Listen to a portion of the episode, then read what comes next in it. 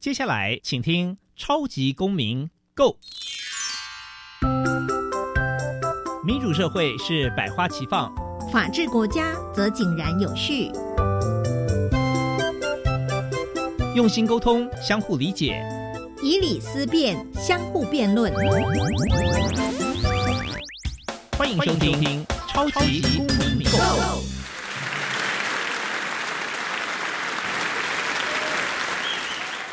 各位听众朋友，大家好，欢迎再次收听《超级公民购》，我是本节目的共同主持人苏格格苏明祥。本节目是由教育部所委托，由国立教育广播电台以及民间公民法治教育基金会联合制播。那本基金会呢，以两大出版品为中心，第一大是民主基础系列，第二大是公民行动方案系列。此外，出版了两本书，第一本是《老师你也可以这样做》，以及《老师我有话要说》，分别针对校园中常见的问题，提供法律跟教育观点。此外呢，我们也办了许多的这个活动，包含全国公民行动方案竞赛，还有很多的教师研习工作坊，希望可以提升台湾的人权法治教育。本节目呢，最近开始新增的法治教育广播节目情境剧，希望呢透过人物对话、活泼有趣的方式来宣导法治观念。现在让我们进一段法治教育广播情境剧。哦，他东西不还我，该怎么办？乱弃养动物会违法的吧？网络买错东西能退吗？生活处处藏考题，想要欧趴没问题。学习法治，保护你。我的青春不 NG，我的青春不 NG。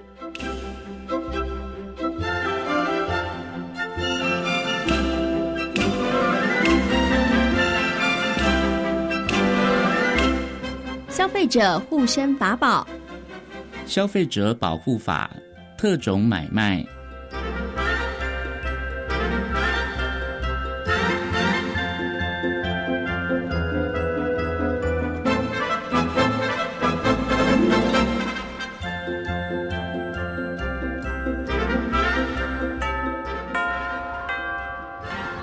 奇怪，月历上三月十八号怎么被圈了起来啊？健哥，那天放假吗？那天是悠悠的生日啦。哎，你怎么那么清楚啊？哦，你暗恋他哦？没没没有啦，才不是你想象的那样呢。还说没有，你的脸都红了。哎，你要送他什么生日礼物啊？我我也不知道哎。昨天刚好听悠悠说他想换手机壳，不然你送他手机壳好了。哎，好主意哎！今天晚上我就上网找找看有没有特别的手机壳。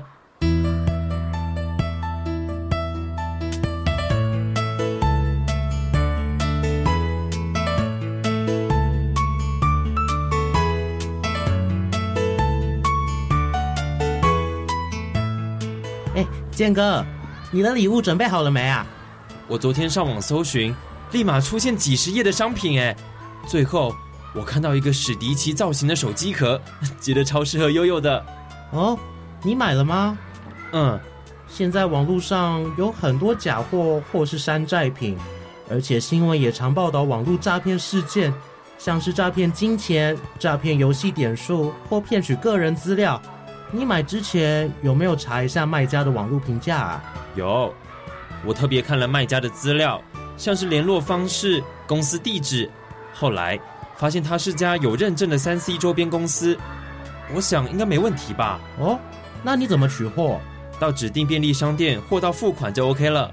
嗯，还好，不用担心跟陌生人面交会有危险，也不用担心付了钱拿不到东西。没错。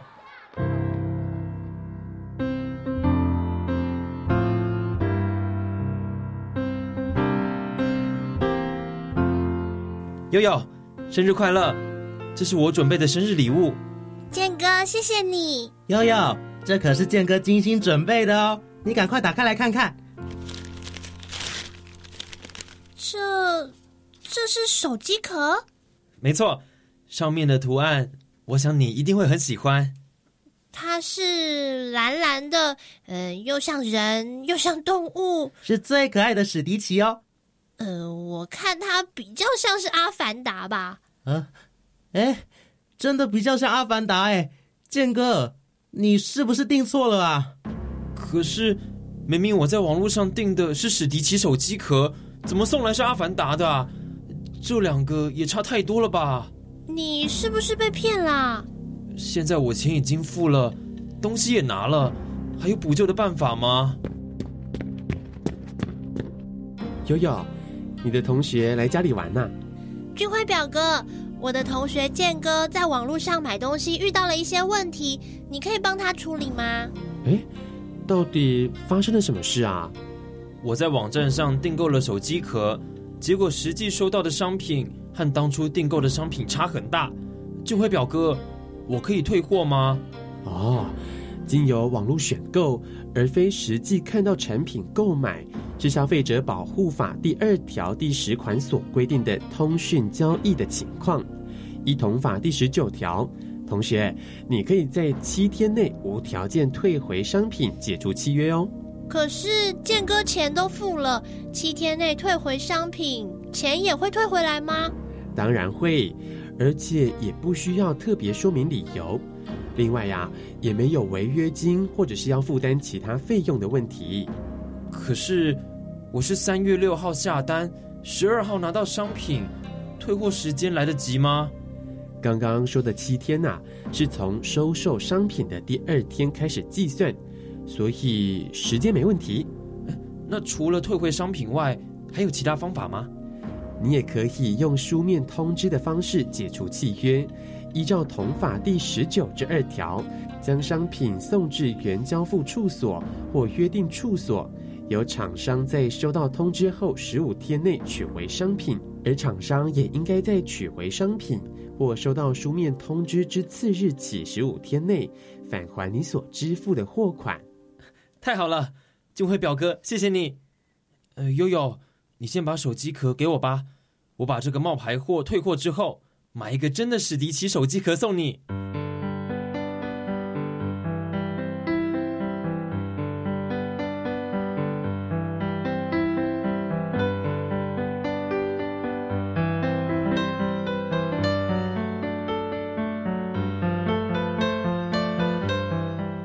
嗨同学，你是国中生吗？嗯。耽误你一下下哦，这里有适合你的补习教材，听我介绍一下好不好？对不起。一分钟，一分钟，给我一分钟就好。好吧。国中生啊，都有考试的困扰，你应该也有吧？你看看这片光碟哦，里面呐有数学科两百五十道题目加详解，有食堂的名师总复习课程，以及各校的精选考古题。你使用后啊，保准成绩会大大的提升哦。那个不好意思，我不需要。同学，现在买啊只需要二九九，心动不如马上行动，这是给你的 special 价钱哦。我真的不需要，我走了。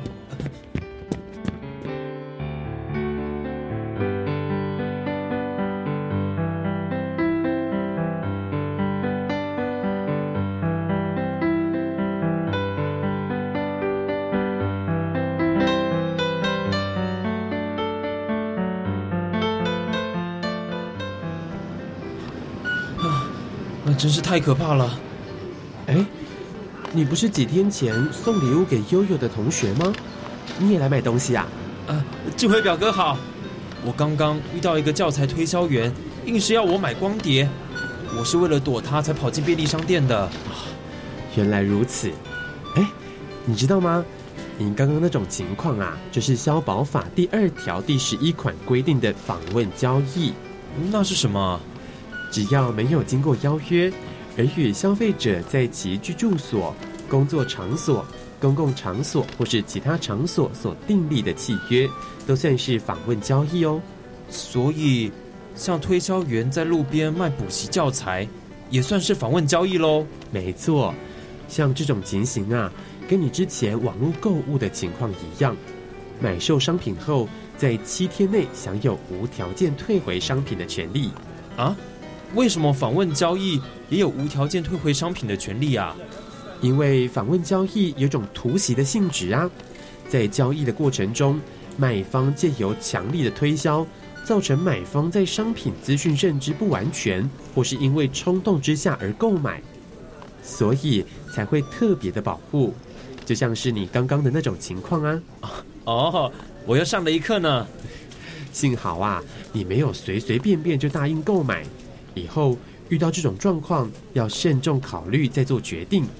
另外，不管是通讯交易或是访问交易，也要注意商品上的厂商名称、代表人、营业所及电话或是电子邮件通讯资料等标示是否明确，以免交易之后啊求助无门。哦，买东西真的需要多看、多用心，才不会让自己伤脑筋。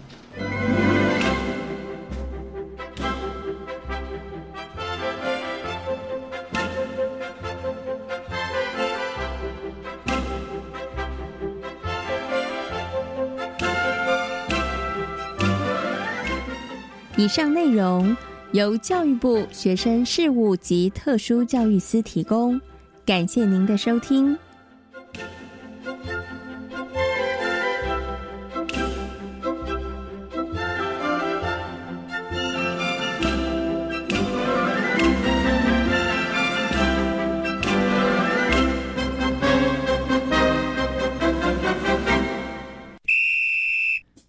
小小公民停看听。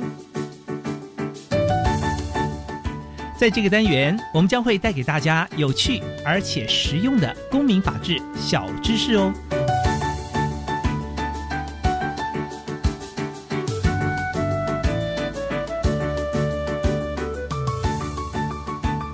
接下来进入媒体素养。媒体素养是指在各种环境中，以适合自己的目的和需求的方式取用、分析、评估及制造媒体资讯的能力。媒体素养教育或媒体教育有别于培养媒体从业人员的媒体专业教育，教育对象主体是全体公民，教育目标为使全民具备自主思辨能力与产生资讯的能力，从而以批判性的角度去解读各种媒体资讯、假新闻。因此，媒体素养是一种每个人都必备的素养。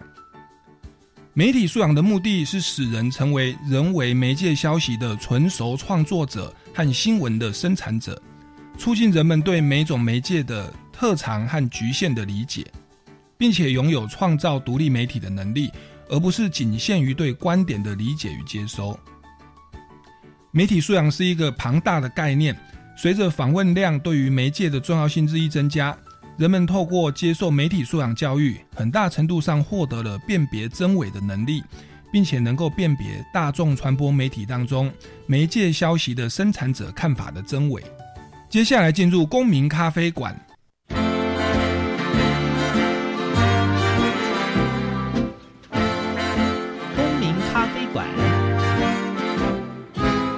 倒杯咖啡，跟我们一起在公民咖啡馆分享近期最具代表性的公民时事。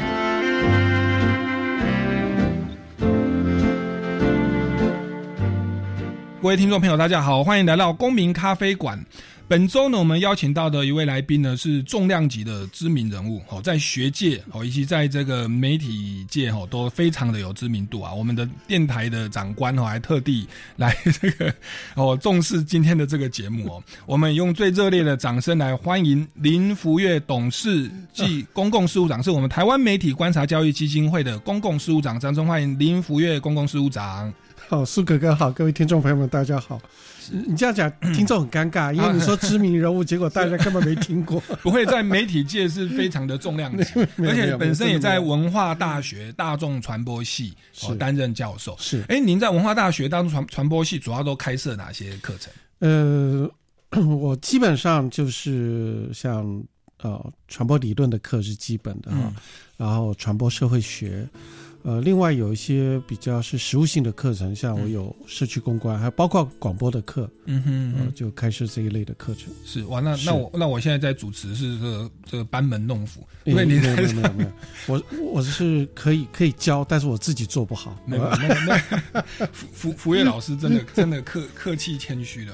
那福月老师除了在文化大学这个授课之外，学有专精，然后您本身也在一个财团法人台湾媒体观察教育基金会。是。是担任董事跟公共事务长。对，那您当初为何会加入这个我们简称叫梅关啦？嗯对不对？对，因为呃，梅关基金会哦，成立到即将迈入二十年了哈。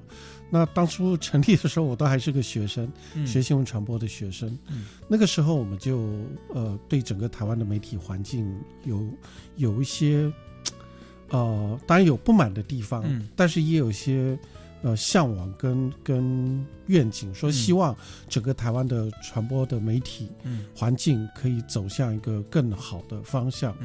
所以当时有一群学者就创办跟成立了这样一个基金会。嗯，那所以这个基金会当初成立的目的就是让民间社会有一个去监督跟观察媒体的机制，嗯。然后透过这个呃民间所谓公民社会的力量，嗯。去改变跟改革媒体的发展，嗯嗯，是这样。那那时候我还是学生嘛，是。就看到我的老师们，那所以我那时候也参与部分工作。等到过了几年，自己也当了呃新闻传播界的老师，嗯。那就觉得这个工作需要有人去投入，嗯所以在前几届我们的董事长哈，包括之前的教育部长郑玉成老师当过我们董事长，现在我们董事长是呃之前世新大学校长赖鼎明赖校长，嗯。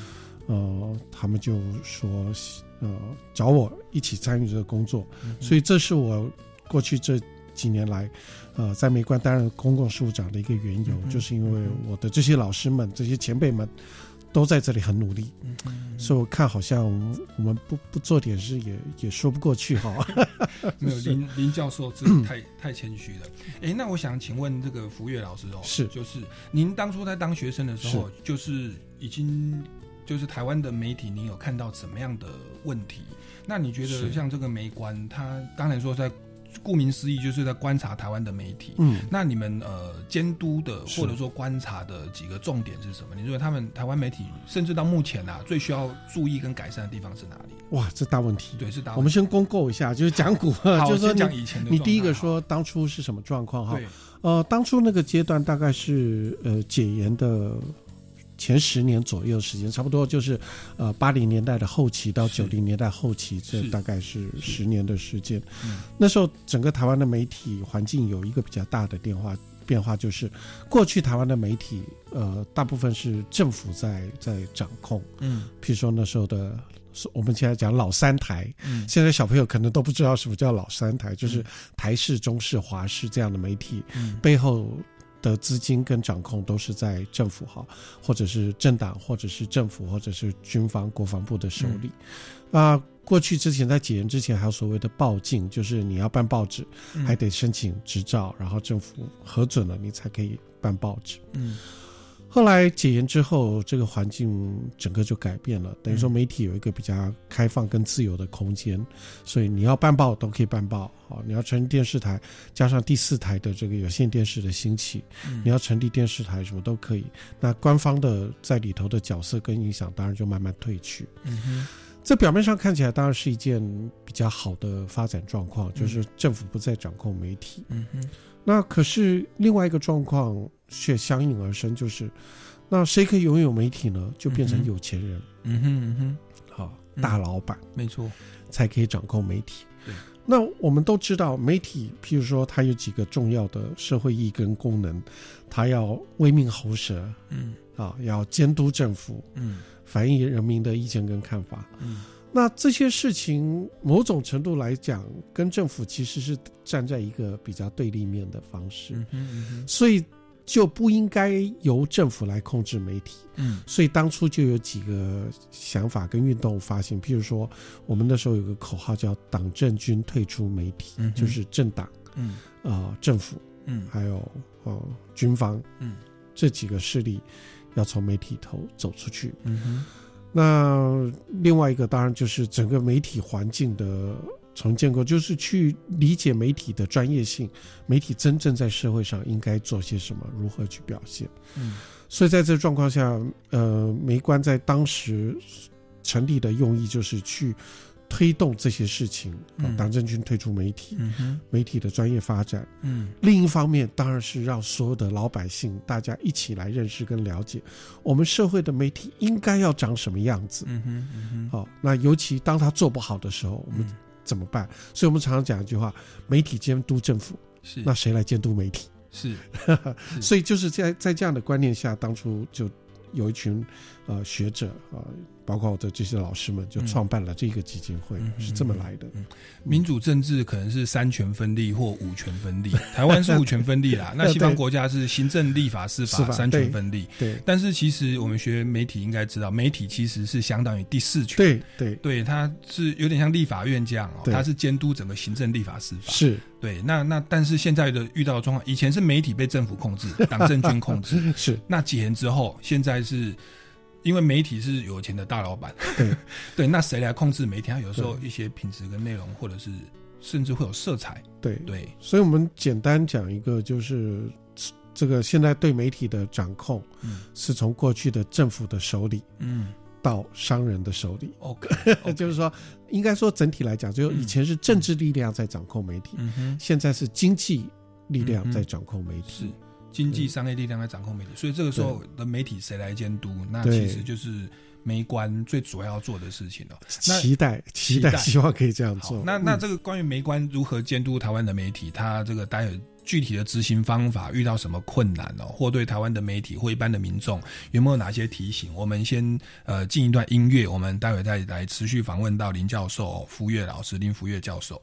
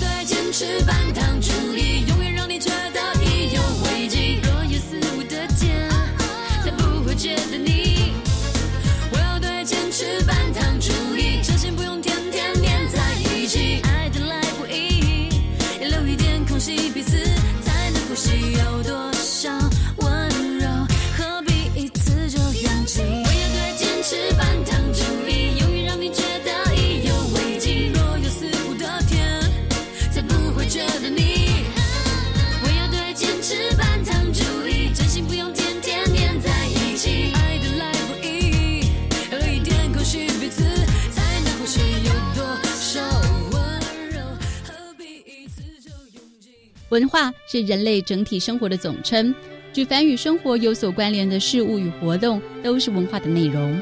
我们可以如何反思这些已经习以为常的细节，借以获得体悟与开展呢？哲学正是一门对所有事物进行反思的学问。我们将从艺术、语言、宗教、美学、技术与劳动等面向进行深度思考。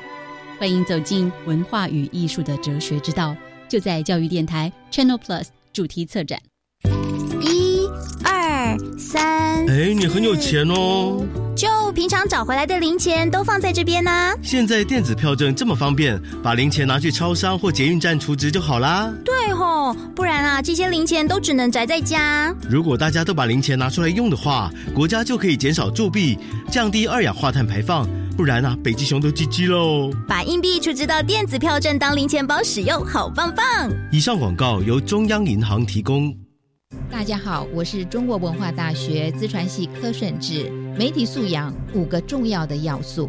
：S source 讯息的来源，M message 讯息的内容，C channel 传播的通道，R receiver 接收者，E effect 传播的效果。希望大家能够应用这五个元素，做一个耳聪目明的乐听者。大家一起来成为具媒体素养的好公民。以上广告由教育部提供。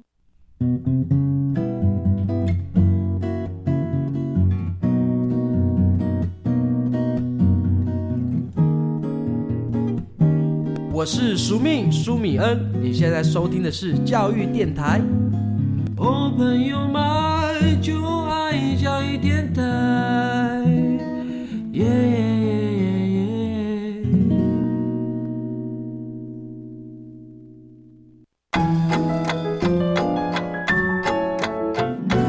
Open your mind，就爱教育电台。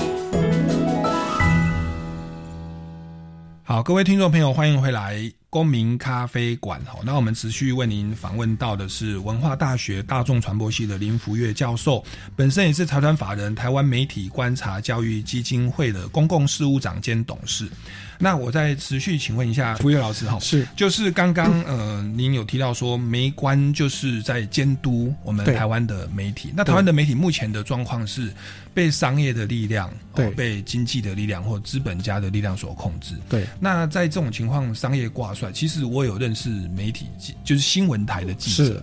对，那有时候我们会问他说：“你们为什么哦？新闻播了半天，感觉今天的新闻 跟五年前的新闻一样，因为你都一直在播车祸，然后那个谁飞出去，然后怎样怎样，这好像不是新闻嘛？对，那结果那个记者他很血淋淋的跟我讲，他说哦，也不是说我们要播这种新闻，因为在播这个新闻的时候，收视率真的会冲起来。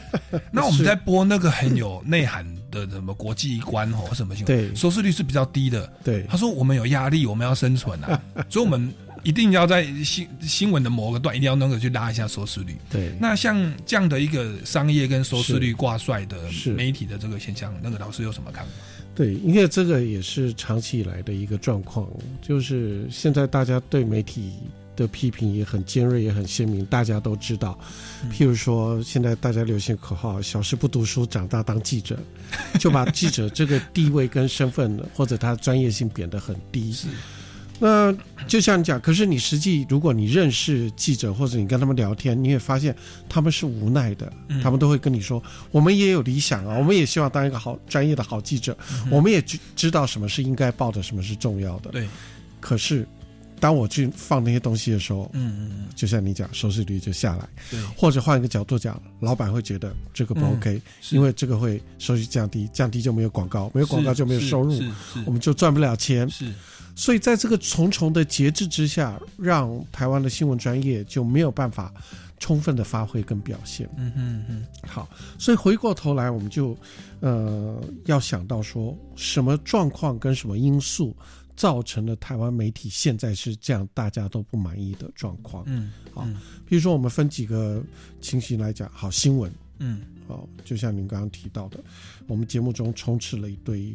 无意义的啊，三机街头录摄影机哈拍，行车记录器啊，然后什么手机好这些东西的新闻，然后看起来都是鸡毛蒜皮的小事嗯啊，这样这样的状况。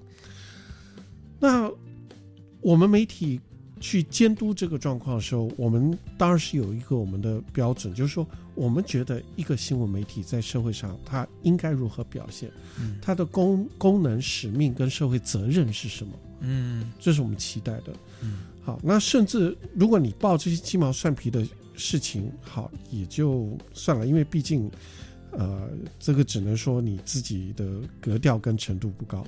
可是有时候新闻它不但是会，呃，格调不高，甚至会造成一些呃伤害或者一些社会的问题啊，嗯比如说。嗯我们以前了，现在当然比较好一点。以前会看到说，啊，灾难现场或者有受害人什么的，嗯，呃，记者就会直接麦克风嘟上去，嗯我就去访问，嗯，那这个状况好不好？或者有些呃呃意外事件或者什么刑事案件的受害人，嗯。我媒体就直接把这个人拍出来，嗯嗯。这样可不可以？嗯哼嗯好，或者我们常常讲到的啊，自杀的这种场面，嗯或者是呃这种性侵被性侵的人受害者，嗯啊，或者有一些精神疾病的啊患者，嗯。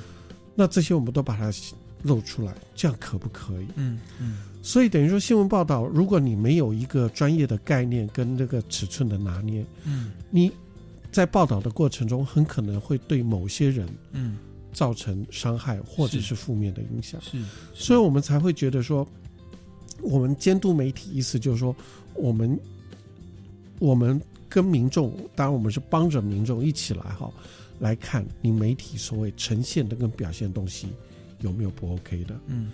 哪里不 OK，我们就提出好，譬如说我们发个声明，甚至开记者会告诉大家，媒体这样做是不 OK 的，嗯。好，媒体需要改善，嗯哼。我们媒体要在这些上做检讨嗯跟改变，嗯哼。那另一方面也是，呃，我们会直接去跟媒体沟通，嗯，好，啊，说这样子呈现是可以怎么样来来做一个讨论或者是思考的，嗯。所以当然，因为我们的社会角色跟责任好像是监督媒体，某个程度媒体好像把我们看成是就是对立面的，好像我们在嗯处处与媒体为敌。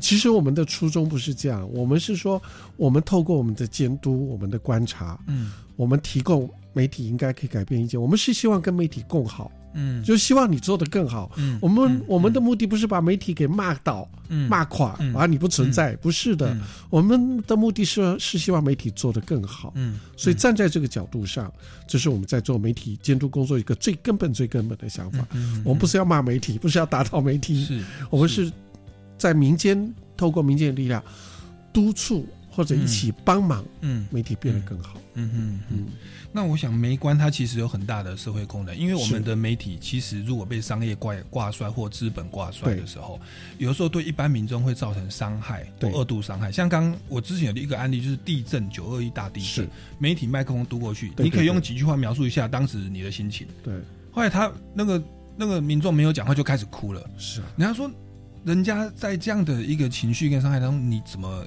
是这样的问法，就是冰冷的这么冰冷的问法。对，那这个其实是二度伤害。对。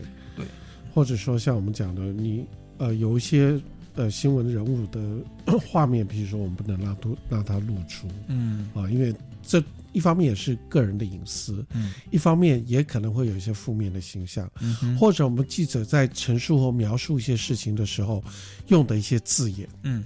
哦，也可能会让社会有负面的影响。比如说，好，我们说这个新移民和外籍移工，我们就如果我们一下就扣他一个帽子，说他们都是什么呃逃犯啦、小偷啦，造成社会问题什么，那像这些都是媒体在呈现新闻的时候必须要去理解跟掌握的所谓的专业的素养跟分际。嗯哼，嗯哼，那比如说。前几天可能有一个不是很大的新闻啊，嗯，呃，就是桃园那边绑架了一一个一个车行的人哈。嗯，那其实，在当时所有的这个新闻媒体，大概有个自律或者有个理解，因为在我们台湾新闻的专业发展这么些年来，有一个基本的原则，就是当有绑架案发生的时候，原则上是不去报道的。嗯，最主要的原因就是我们要考虑到人质的安全。嗯哼。啊，因为如果你媒体大肆的报道，或者整个社会都在看，嗯，那这个绑架加害人他可能因为情绪或压力，嗯，会去危害到这些人质的安全。嗯，所以事实上，像媒体之间，哦，跟政府、跟警察，其实都有一个默契跟协议，就是当绑架案正在发生的时候，嗯。是不可以媒体露出的，嗯因为人质的安全第一。嗯，哦，你抢新闻不会比人质安全来的重要。嗯。嗯所以那天发生的时候，基本上，呃，像电视台啊、报纸啊这些专业媒体，大概都谨守了这一个分级。嗯哼，可是反而是一些网络媒体，嗯，一些自媒体，就个人或什么，嗯。他看到了这新闻或者嗯。辗转知道新闻，嗯。就不断的去转发，或者有人就自己拿手机在附近拍了以后就放上去。嗯嗯。那这个东西对这些人来讲，他他觉得很很很兴奋啊，或者他觉得自己很有正义感。你看发生这么大案子，我一定要让大家都知道。可是这些人却不了解所谓新闻专业的分际，嗯他不知道说在这个状况下有可能危害到人质的安全。嗯嗯他觉得说他自己认为很重要，就把它爆出来。嗯所以这也是就是我们为什么在新闻对于整个社会的新闻发展跟报道，嗯。我们一方面一方面专业监督，一方面我们就也去不断的去发展跟更新所谓的新闻的专业。嗯。可是对于这些所谓的自媒体，嗯。好或者这种网络的这种个人或者小众媒体，嗯。他可能没有这些新闻专业的概念跟素养，或者这种受过这样的训练，嗯那就可能会发生我们过去最不希望媒体做的事情，可是他们现在都在做。嗯嗯嗯，而且他们有的时候 You YouTube 订阅量哇，那很高哎、对其实嗯，因为他们只要吸睛就好。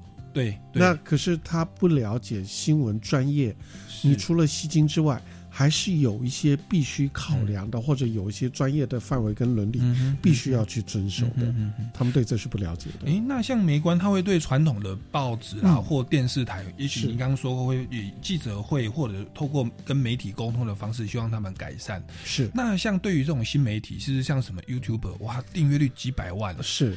就教育部长还约见 YouTuber，他不见得会约见谈话性节目的 主持人。对，是。那当您看到他，包含家你们在监，你们有在监督这种 YouTuber 吧？呃，这哇，这是一个好问题。对你们人力不够太容易，不太容易去说明跟解释。就是这里头最大的一个点就是，嗯呃。这个网络发展十几年来到现在，尤其是有直播的或者影像的媒体出现到现在，其实也不过几年的时间了哈。对，那所以整个社会呃，包括台湾或其他国家都一样，一直还在纠结一件事情：嗯，网络是不是媒体？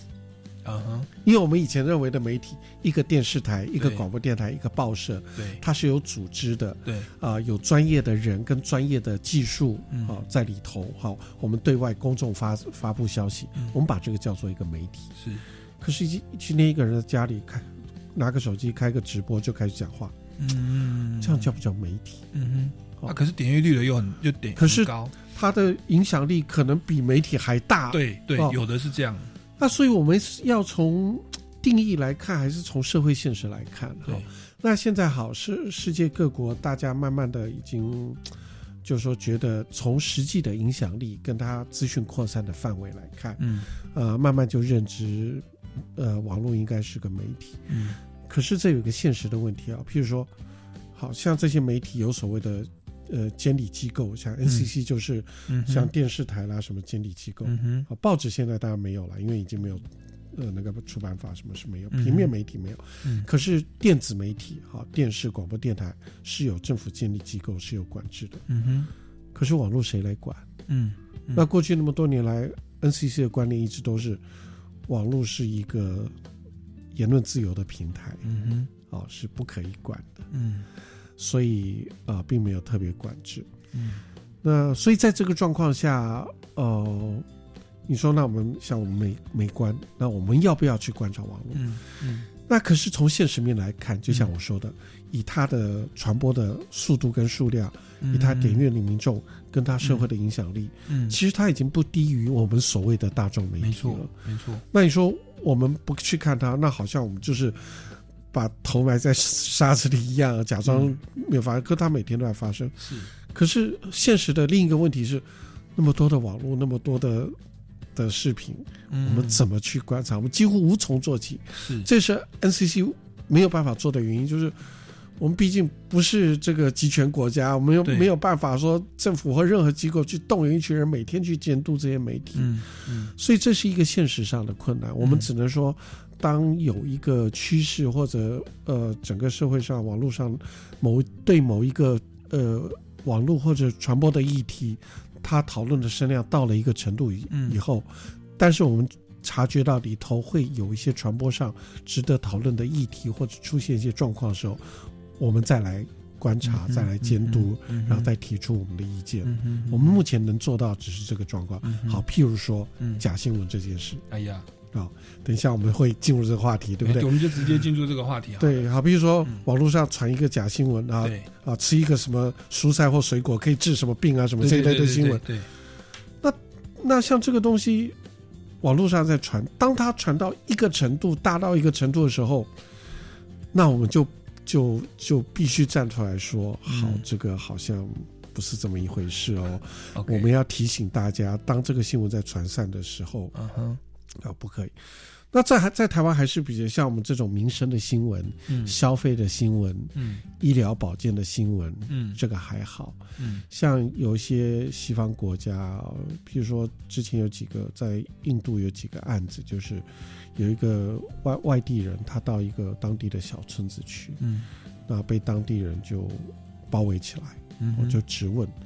那他非常无辜，也不知道发生什么事情。嗯原来是在当地网络上就流传一个消息，说有外人来这边拐走小孩子去卖。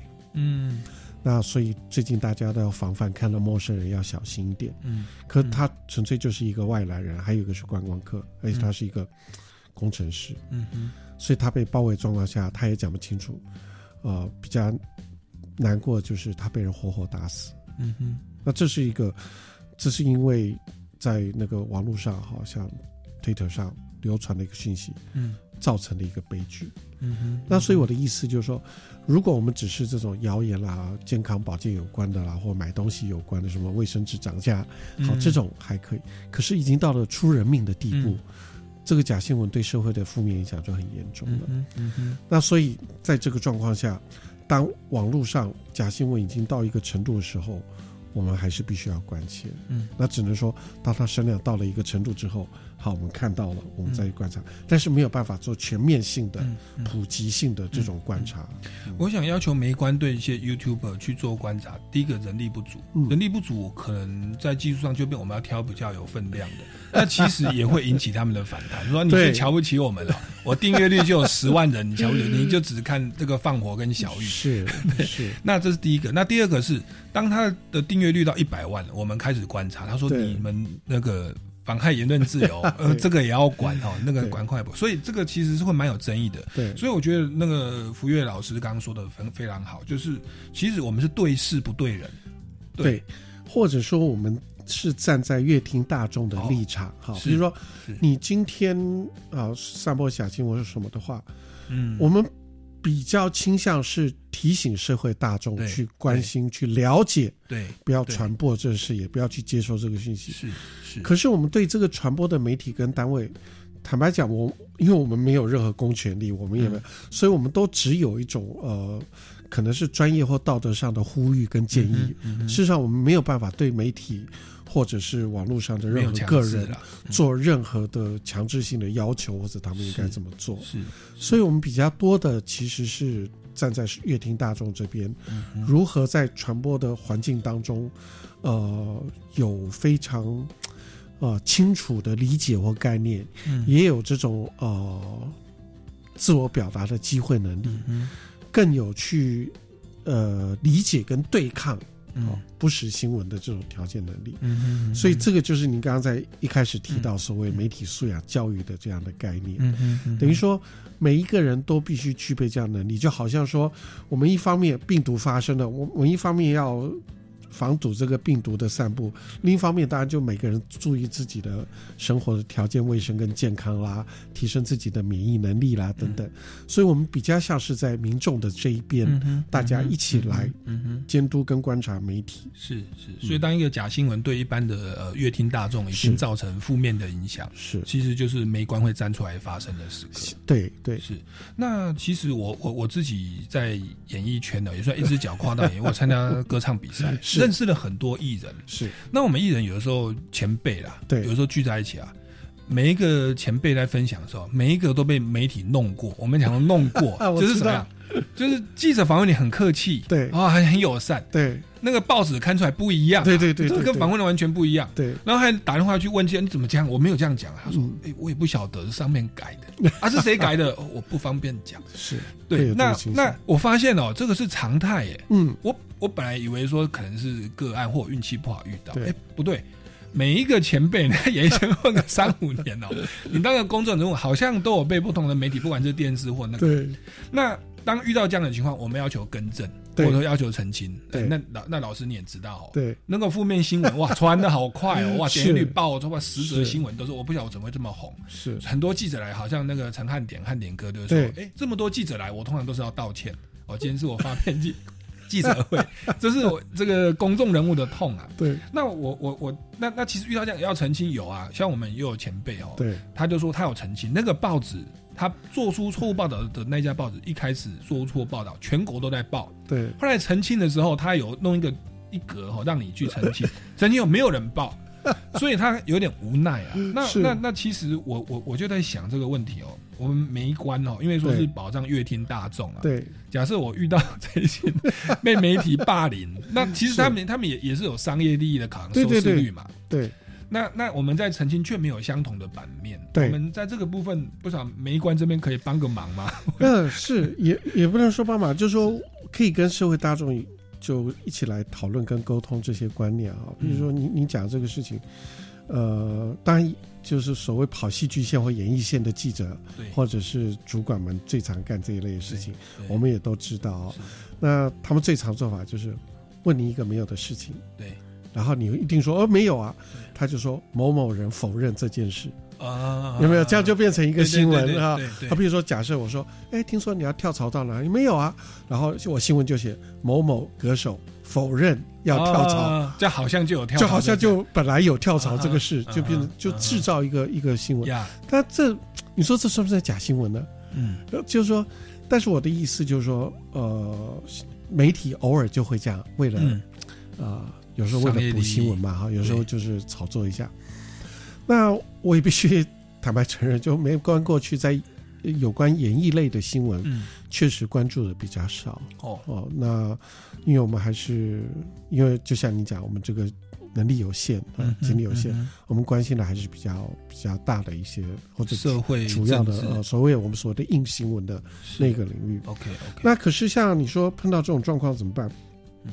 其实，呃，我们来讲啦，就以新闻的专业来讲，嗯。就是西方社会这一百多年来新闻专业，本来我讲本来哦，应该有一个最基本概念，就是我这个媒体嗯报了什么新闻，嗯是错的话，嗯我应该在同样的版面，嗯用同样的篇幅，嗯或者在电视广播上用同样的时间做更正，就是说嗯我做错的事情，嗯我更正要跟那个错的是等量一样的，对，对等量的，嗯要到这个程度。嗯嗯可是你仔细看，台湾有任何一个媒体做到吗？嗯，一个都没有。好了，勉强讲，可能有一个。呃，民传大学他们学生的实习报纸叫做《民报》OK，他们会做这个事。OK，OK 在头版上弄一个方框框啊，我们之前哪一个做了这是所以只只有在学生嗯嗯在学习的过程中，他们还能够坚持这样的专业。嗯可是你看，实物媒体没有一个会这样做。嗯嗯哦，最明显，比如说，我不晓得苏哥哥记不记得，或嗯者听众朋友们记不记得，就几年，大概三年前，呃，什么有一个有一个土豪带了那个小魔，嗯去开房间，嗯。吸毒，然后那个小魔就死掉。啊有我知道。然后那时候就说是这个小小魔的闺蜜啊。介绍她去，是。所以就把这闺蜜给抓起来，然后大家都说，你看这闺蜜害了。嗯哼。结果这闺蜜跟她妈妈就提出那个他们社区的那个监视器画面，说她有不在场证明，她那天根本不在。对，好，那可是这个事情发生的时候，媒体都已经先说，嗯。这个闺蜜害了她，媒体预审。呃她害了这个小魔，对，哦，已经先预审了。呀，然后这个小魔的脸书上下面有两万呃三万则的留言都在骂这个呀，这个闺蜜。嗯哼嗯哼好，可是事情警察说好就把她放走，说目前来讲她没有涉嫌，嗯，他当场也不在场证明，嗯就把小魔放。嗯。这件事发生完之后，没有一个媒体更正、道歉、解释，嗯哼，就好像这事没发生过。是，所以当时我们媒关有对这因为这件事情开一个记者会，嗯哼嗯哼，我们就就指责所有媒体，是。你们报错了，对。你们也媒体就是未审先判，对。先预判了这个人哦，对。现在这个人有证明他没有事，对，有没有媒体道歉？一个都没有。是是，所以像这个这个状况下，就是说您讲的问题，嗯实际上我我也不知道有没有解，就是说我们我们媒关做不做做，嗯。我们做这件事情，嗯。我们去指出媒体你这样做不 OK，嗯。嗯你应该要怎么样？嗯，可讲白了，没人理我们，哦，你们办的记者会，记者有来吗？而且没有什么记者来，因为他们知道我们要骂这个，哦，所以主流媒就呃，你们也不能开有些来，对对，我们没有任何权利，对，嗯。所以也没有一个，而且这件事情也从法律上来讲，好像也没有法律责任啊。嗯，那个新闻媒体好像没有强制性。那我们有去嗯问媒体，媒体跟我们讲一件事情，他说这个消息是警察给我们的，哦，他说检他有调单位给我们调查的，相当合理，所以确实检调都已经朝这个趋向说，这个闺蜜去陷害她的这个嗯朋友小魔啊嗯等等，所以他们又把责任推到。嗯所以我想，就像这边这个呃司改会，或者像这个你们这个基金会，事实上也最近也一直在讨论这件事情，就警察所所呃揭露的消息，嗯哦，嗯就比如说我们以前常讲，就那个在审判中的案件不可以对外去发布任何消息嘛，哈，对侦查中侦查中不公开啊嗯等等这些原则哈。那所以这些都是都是媒体应该去注意，因为事实上媒体虽然一方面推脱，一方面没错，因为有时候嗯。啊、检警单位会为了这个邀功吧，或者是塑造他的社会形象，嗯偶尔也会过度的或者。有意无意的去把这个侦查中的消息给泄露出来，嗯然后通过媒体去发布，嗯这种事也难免啊会发生。嗯嗯这也就是为什么我们现在要定一些所谓的正式的规范。嗯啊，你检调单位在对于侦查中的案件，嗯你有什么是可以给媒体，但什么是不可以给媒体？嗯哼嗯那社会大众有什么是所谓他们应知的或可知的？嗯可以有些事情是不可以知道，尤其媒体我们讲的未审先判或带风向，嗯嗯嗯，这个在我们来讲都是都是不 OK。是，所以你刚刚讲这个事情，我们做不做？我们做，而且我们真的很关心这一点。可是我必须说，在台湾的媒体这几十年来，在所谓认错、道歉、更正，然后对外公布这件事情上，一直不很认真，一直不很上心，一直没有把它当一回事。嗯，嗯对，我们台湾大法官解释五百零九号，是给新闻就很大，对空间很大对他已经变成几乎不可能成立诽谤罪了。只要有一个人爆料，他都说他有相当合理查证，他认为他讲的是真的。对，所以就变成包含这些新闻媒体规范都不太有强制性，而且我们如果去管制，连媒关这么大的一个民间的力量，他们都不太鸟你啊。对，所以变成说，其实最后是有赖我们民众的媒体素养。是我们在辨别新闻的时候，其实要看不同的观点，对也不能够尽信哦。那这个是要很长的时间去努力。是。那今天的节目已经进入尾声了哈，嗯那所以我们最后呢，再做一下这个简单的宣导，就是我们那个民间公民法治教育基金会有举办这一个公民行动方案竞赛哦。那我们在年底有另外一波呢，是司法院大专校院的法治教育公民行动方案竞赛。那我们的报名日期是从即日起一直到七月十号哦。那大家赶快先报名，报名以后呢，你要提供的那些文案跟报名资料，我们在七月十六会有一个赛务说明的研习会议哦，到时候会教你们怎么样去提那些资料。那最后那个资料的补件的期间，收件截止日是十月二十五。哦，所以说，呃，大家不用担心说那个文件不知道怎么做啊，公民行动方案的步骤不知道怎么交 paper。哦，这个先不不担心，我们先可以赶在七月十号之前哦，这个呼吁大家一起来响应这个活动，因为我们过去已经办了高中国中哦小学组，那那个成效非常的良好，所以在这个现在开始，这个司法院哦要来进行来主导这个大专的公民行动方案竞赛，跟民间公民法治教育基金会合作，那欢迎大家各级院校好的老师来报名。那有兴趣的话，可以到民间公民法治教育基金会的脸书专业，我们就有相关的资讯。那最后呢，我们下个礼拜六下午三点零五分，超级公民购再见喽，拜拜。